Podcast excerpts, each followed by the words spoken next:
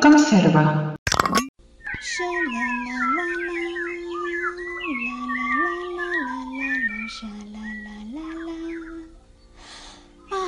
La primavera. Y los pájaros cantan y el sol brilla y las flores crecen. Todo reverdece y se llena de color. El amor se siente en el aire. En definitiva, esta es una de las épocas predilectas del año para la mayoría de la gente y que sin duda ha sido inspiración para muchas culturas, para el mundo del arte y la música. Desde la época prehispánica, donde la flor se aborda desde diversos puntos de vista, símbolos y significados, ha sido una fuente de inspiración para la poesía, pintura mural y diversos objetos como símbolo de vida, de belleza, de fertilidad, de señorío o de amistad. Esto mismo podemos ver con pintores como Botticelli, Van Gogh, Monet, Renoir y Manet, por mencionar algunos. En realidad la lista es larga y actualmente no deja de inspirar a muchos artistas. En esta primera parte de nuestro episodio 6 hablaremos un poco de la primavera y cómo se relaciona con las personas y el mundo de la conservación. Tomen su bebida más refrescante y acompáñenos.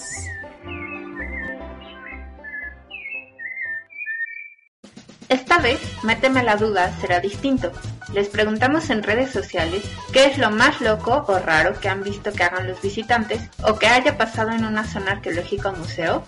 Y todas las respuestas estuvieron tan buenas que no pudimos escoger. En general, hubo varios temas que se repitieron y aquí se los contamos. El primero tiene que ver con sexo, por ejemplo, custodios cachando a turistas teniendo relaciones sexuales en zonas arqueológicas. Alguna vez tuvieron que retirar a dos adolescentes enardecidos de la fuente del Museo de las Intervenciones o en un museo de Oaxaca igual cacharon a una pareja toqueteándose ardientemente. Ahora pasemos a otro tema, mm, matrimonio y romance. Uh. Un chico eh, llevó a su novia al museo de la ciudad y le pidió matrimonio con todo y mariachis en un día no laboral. Esta pedida de mano fue organizada a puerta cerrada con montaje de mini exposición de fotos de su historia de amor en una sala de museo. Mmm, cosis. También una vez llegaron unos novios a Tulum, pero así, o sea, tal cual, novios. Ella con vestido de novia y él con traje y pidieron hacer su sesión fotográfica. En este caso se cumplió la normativa y, ¿qué creen? Pues no, no los dejaron. Seguimos con incidentes con artistas. Alguien nos contó que Justin Bieber se subió al castillo en Tulum y lo orinó. Una artista española se metió a las estructuras de Tulum con atuendo de bodas de la India e hizo algunas fotos. En el AGN nos cuentan una vez, a un artista contemporáneo y al jefe de difusión les pareció una gran idea montar una estructura de varios pisos de andamios en el centro de la cúpula de Lecumberri, llena de pájaros en jaulas, por varias semanas. La obra consistía en que el artista les subía a dar de comer y registraba cosas en su diario frente al público. La restauradora que nos contó esto se enteró tarde y mal y pues reclamó que metieran animales vivos y comida en medio de un archivo histórico, y le respondieron que era sumamente improbable que un pájaro se saliera y pues ya estaba todo el changarro puesto.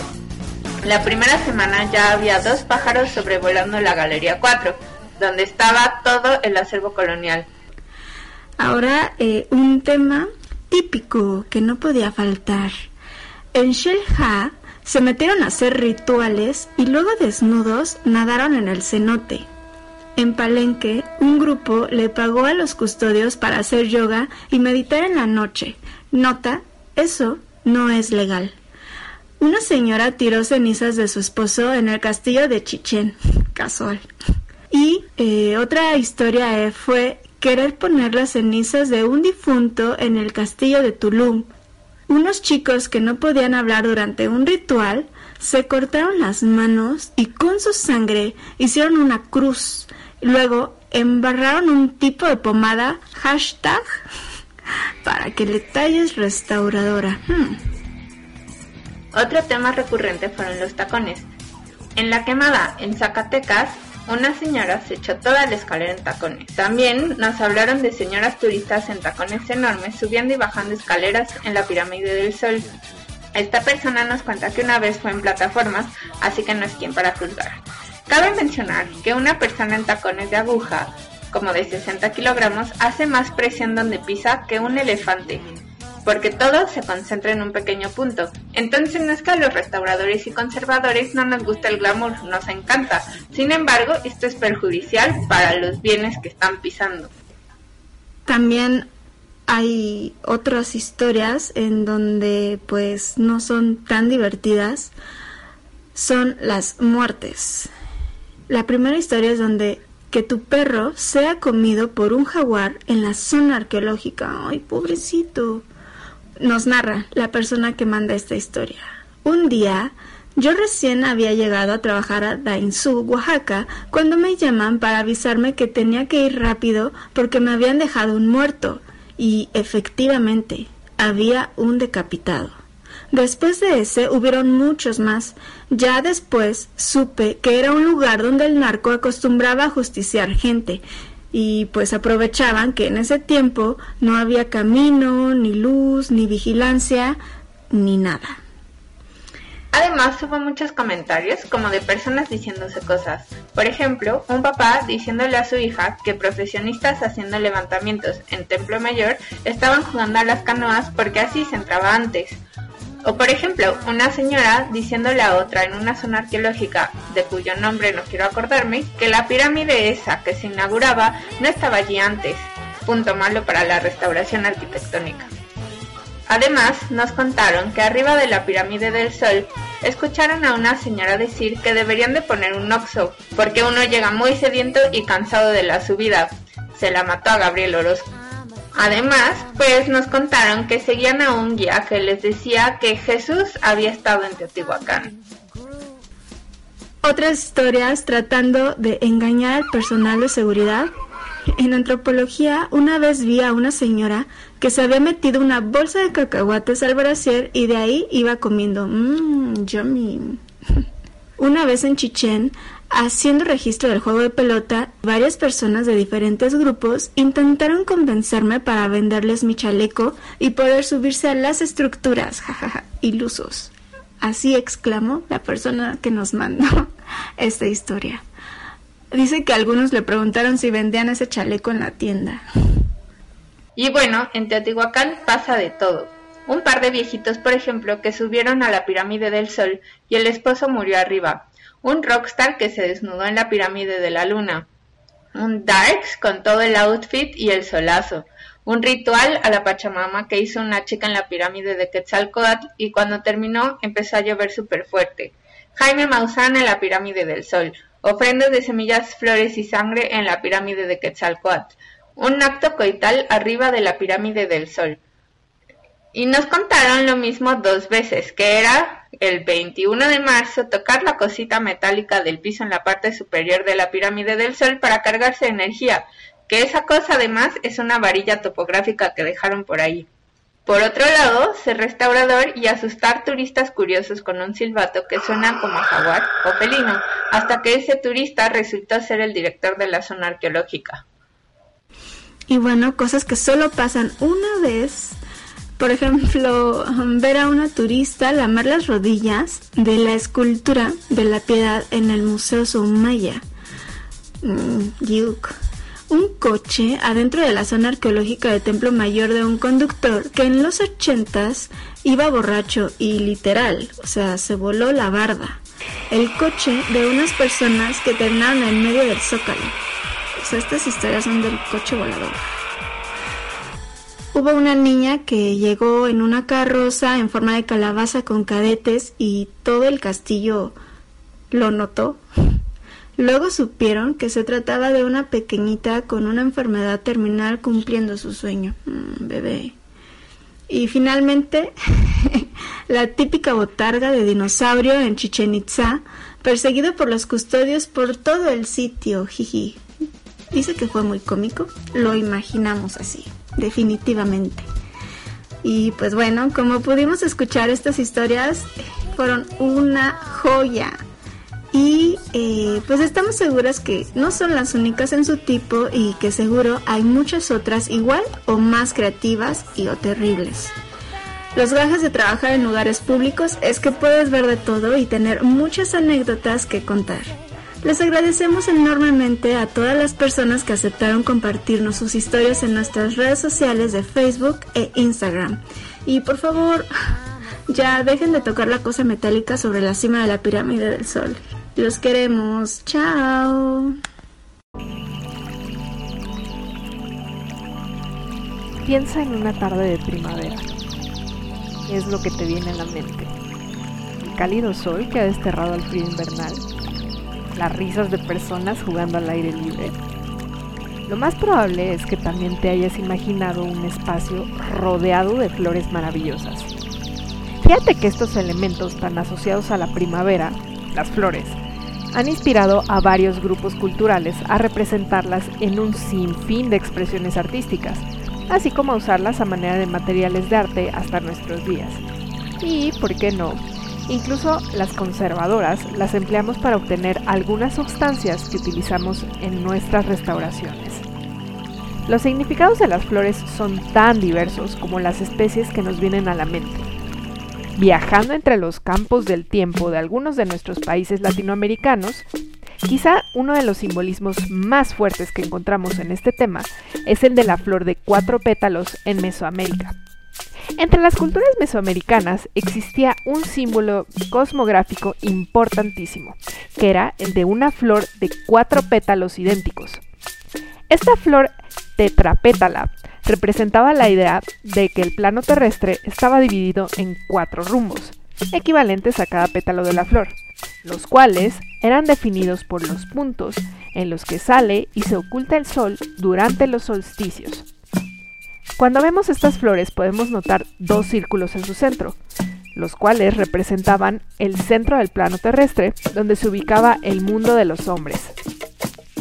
Estas flores de cuatro pétalos pueden encontrarse por todos lados en Teotihuacán, desde su arquitectura, esculpidas en la subestructura de los caracoles emplumados, grabadas en vasijas de barro y hasta en sus famosas pinturas murales, probablemente haciendo referencia a lo paradisiaco o incluso otorgando una posible distinción dinástica a ciertas figuras.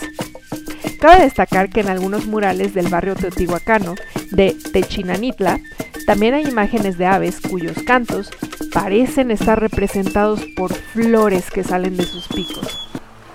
Para los mayas, las flores parecen haber tenido un significado más vinculado con los antepasados, como lo muestra el sarcófago del rey Pacal, en el cual puede observarse a sus ancestros surgiendo de flores. También en el área maya se vinculaba al Naab, nenúfar comúnmente conocido como lirio acuático, con el inframundo puesto que la entrada a este sitio era pensada como un lugar acuático. Así si nos fijamos bien en la famosa escena de las deidades del inframundo de los murales de Bonampak, podremos ver nenúfares sobre el tocado del personaje disfrazado de cocodrilo y del que ha sido identificado como el dios del maíz. Ya en el posclásico tardío, los mexicas usaban a la flor, Xochitl, para referirse a palabras elegantes, bien dichas y elocuentes, algunas flores solamente podían ser portadas por los pipiltin, o nobles y guerreros destacados, en sus textiles, insignias y adornos. En caso de que un hombre de baja cuna que no destacara en la guerra se atreviera a usarlas, sufría la pena de muerte. Naturalmente, la llegada de los españoles trajo nuevas formas de representar a las flores, haciendo posible verlas en diversos contextos del arte novohispano. Destacan, por ejemplo, los muy conocidos murales del ex convento agustino de la Transfiguración, ubicado en Malinalco, Estado de México, en los cuales quedó plasmada una mezcolanza genial de flora y fauna europea, así como americana y endémica de la región de Malinalco, sin descartar algunas creaciones sobrenaturales. Las flores han sido representadas en varias ocasiones hasta hoy en día por artistas de todas latitudes con diferentes intenciones, pudiendo encontrarlas en la obra de artistas como Georgia O'Keeffe, Cara Marie Piazza o en los huipiles de las mujeres tehuanas. Pero las flores no solamente han sido utilizadas como motivo en el arte por diversos grupos en la historia, sino que además hasta la actualidad son empleadas para producir tintes naturales con demanda tan variada como el campo de la cosmética, la industria alimenticia y el arte. ¿Te habías imaginado que la mayoría de los colores de la historia general de las cosas de la Nueva España o Códice Florentino Sí, aquella obra enciclopédica sobre la gente y cultura del centro de México compilada por Fray Bernardino de Sagún en el siglo XVI, fueron hechas a base de flores e insectos. Así lo han revelado los estudios publicados por la doctora Diana Magaloni y su equipo en un artículo escrito para una edición especial de la revista Arqueología Mexicana que salió en febrero del 2020. Hasta la actualidad, para obtener tintes amarillos, tenemos, por ejemplo, hermosas flores como el cempasúchil y el pericón, las cuales se dan en muchos estados de nuestro país. Si lo nuestro es el color azul, podemos aprovechar las hojas y talles del muicle, planta que por cierto es usada para dar color a tortillas ceremoniales de los ñañú u otomíes del estado de Hidalgo. También de azul tiñen las preciosas flores de las comelinas, cuyos pétalos curiosamente usaban los nahuas para pintar de azul un pulque especial llamado Matlaloctli, el cual bebían las viejas y los viejos en las fiestas de noviembre, según dejó testimonio el mismo Fray Bernardino de Sagún. Además de material de arte, de las flores también se han obtenido materiales de restauración. Un ejemplo notorio de esto es el tzautli, mucílago obtenido de diversas especies de orquídeas cuyo uso como adhesivo en restauración de textiles y otras herencias culturales ha sido estudiado desde hace algunos años en lugares como la Escuela Nacional de Conservación, Restauración y Museografía de Lina en la Ciudad de México. Si quieres conocer más de este tema, te recomendamos que le eches un ojo al número 78 de la revista Arqueología Mexicana, el cual fue dedicado a las flores en el México prehispánico, así como al episodio 5 de En Conserva, donde Lilian García Alonso nos platicó del proyecto de investigación en la INCRIM del Southly como adhesivo de restauración.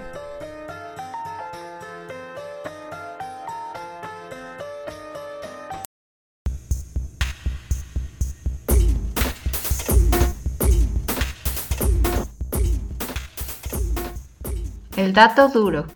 Conservación, conciencia.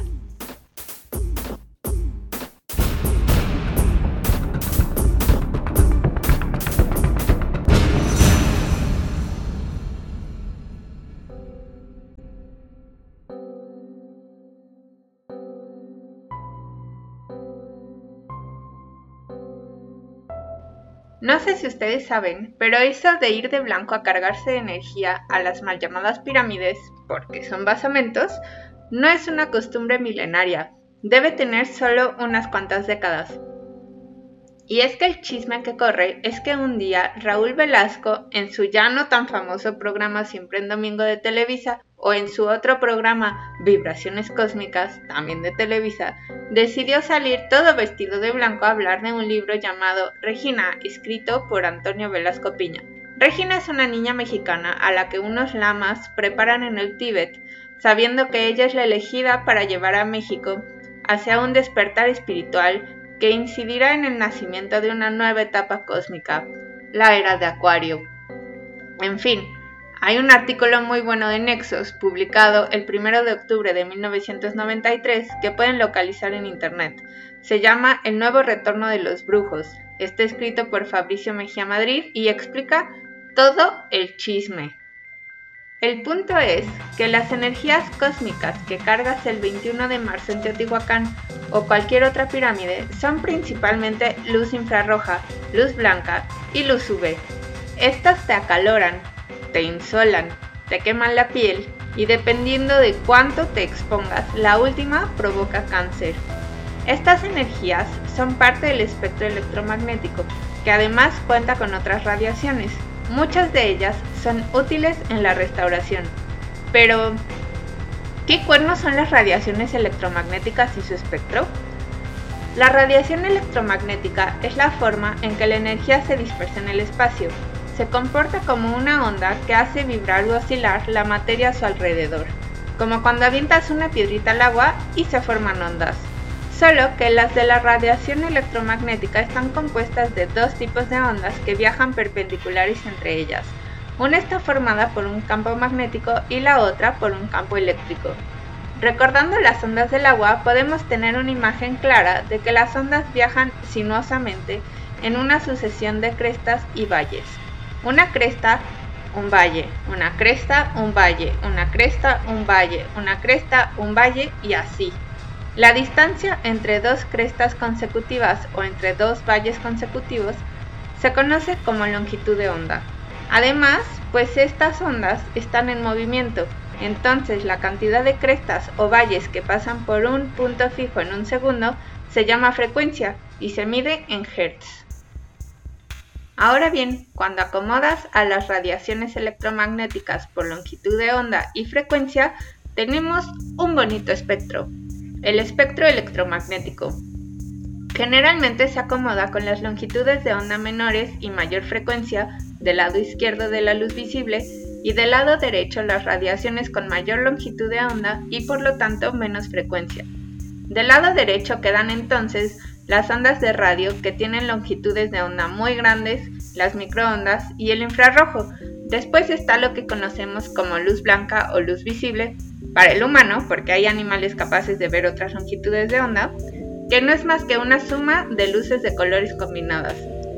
Esto se puede observar cuando gotas de agua en la atmósfera refractan la luz y se forma un bonito arco iris. Del lado izquierdo quedan la luz ultravioleta, los rayos X y los rayos gamma, todo lo que da cáncer.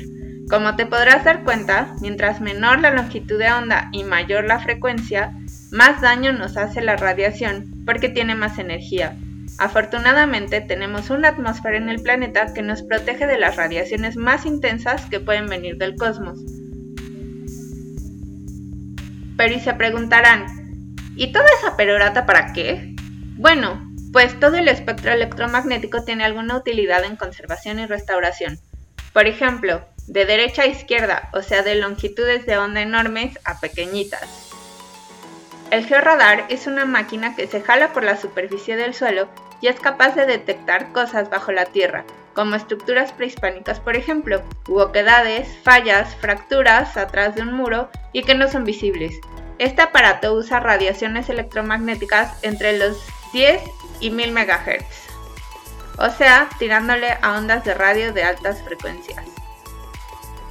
Las microondas, además de servirnos para hacer engrudos en chingaloca, Sirven para desinfestar madera. Hay larvas de insectos que mueren a más de ciertas temperaturas que se logran radiando con microondas, tablas, retablos, travesaños de cuadros, etc. Después de las microondas tenemos al espectro infrarrojo, que tiene más energía que ellas, pero menos que la luz visible. Esta franja del espectro, por ejemplo, sirve para tomar imágenes térmicas que nos indican las diferentes temperaturas de una superficie, ayudando a hacer diagnósticos, por ejemplo, en muros con fuentes de humedad que no se pueden detectar a simple vista, o por ejemplo, a saber cuánto cambia la temperatura de cierta parte de un edificio a lo largo del día y de los días. Con la reflectografía infrarroja, este tipo de ondas del espectro se captan con una cámara infrarroja y se logra saber más sobre las capas, por ejemplo, de pinturas, ya que al tener una longitud de onda mayor, esta radiación es absorbida distinta por los pigmentos. Muchas veces nos deja observar el boceto de pinturas antiguas o formas que ya no existen o que no podemos ver a simple vista. La espectroscopía infrarroja se utiliza para conocer la composición química de las herencias culturales, ya que detecta grupos funcionales en sus componentes. Después tenemos a la luz visible, y pues bueno, esta permite al ojo humano apreciar todo su entorno en una gama bastante amplia de colores. El estudio de los colores es importante en la conservación y restauración. Por ejemplo, con la colorimetría podemos saber si una sustancia aplicada por nosotros ha cambiado el tono, saturación o brillo de algún objeto, o si la pintura ha cambiado su coloración con el paso del tiempo. Ahora le sigue una parte del espectro electromagnético súper conocido por todos, los rayos UV. Estas ondas, que provocan cáncer en nuestra piel y deterioran objetos de naturaleza orgánica bastante rápido, ya que los fotones que componen esta radiación tienen bastante energía. No obstante, así de feo como suena, también la luz UV sirve para hacer diagnósticos. Por ejemplo, al radiar superficies de pintura, ya sea en pintura de caballete, pintura mural, escultura policromada, etc., algunos de sus componentes transforman la energía de los rayos UV en fluorescencia visible. Así se pueden detectar repintes, barnices, etc. También puede ayudar a detectar falsificaciones en mármol, ya que el mármol fresco casi no presenta fluorescencia, mientras que el que ha desarrollado cierta pátina tiene un patrón blanco moteado. El hueso fresco tiene una fluorescencia blanca brillante, mientras que con el paso de los años se torna amarillenta moteada. Además, esta fluorescencia puede fotografiarse para tener un registro. Y ahora pasamos probablemente a la radiación cuya aplicación es más conocida por todos, los rayos X. Este tipo de radiación es aún más energética y es capaz de atravesar ciertos materiales mientras que otros no. A los que no puede atravesar tan fácil se les llama objetos radiodensos, y es por ello que podemos observar los huesos en las placas radiográficas. Asimismo, se utilizan para conocer el interior o la estructura de otros materiales culturales como esculturas, etc. Además, los rayos X interactúan con la materia, más específicamente con los átomos que componen la materia. Así los rayos X expulsan electrones internos de los átomos y otros externos tienen que reemplazarlos. Al bajar a este nivel, los electrones más energéticos emiten radiaciones características para cada elemento y así podemos saber la composición elemental de las herencias culturales. También existe la difracción de rayos X, que nos permite conocer los minerales que componen a un objeto. Los cristales de los minerales son capaces de dispersar los rayos X y generar patrones específicos que dependen de las distancias interatómicas de los átomos formadores de los cristales. Esto sucede porque las distancias entre los átomos miden más o menos lo mismo que las longitudes de onda de los rayos X. Esta unidad de medida se llama angstrom y es muy muy muy muy muy pequeña. Así, con estos patrones se pueden identificar todo tipo de minerales cristalinos. Por último, la radiación más energética, de mayor frecuencia y menor longitud de onda, son los rayos gamma. La radiación gamma también es utilizada para matar hongos, bacterias e insectos en madera, papel, textiles, etc., ya que estas radiaciones interactúan con componentes críticos de las células como el ADN alterándolo. Así se inhibe la reproducción celular y se mata las células de los organismos irradiados. Después de esto, a lo mejor te puedes imaginar que irte a cocinar bajo el sol en Teotihuacán durante varias horas puede provocarte más males que beneficios. El sol emite no solo luz visible, sino luz infrarroja y luz ultravioleta. La primera nos calienta lentamente deshidratándonos y la segunda de mayor energía daña las células. Y es aquí donde terminamos este bonito paseo por el espectro electromagnético y su utilidad en la conservación-restauración. Hasta pronto y usen bloqueador.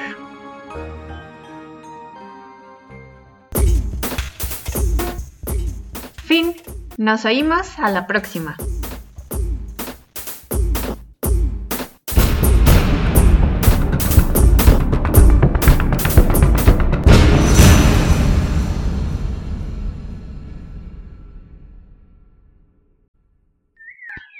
Por ahora, hemos terminado esta primera parte del especial Primavera.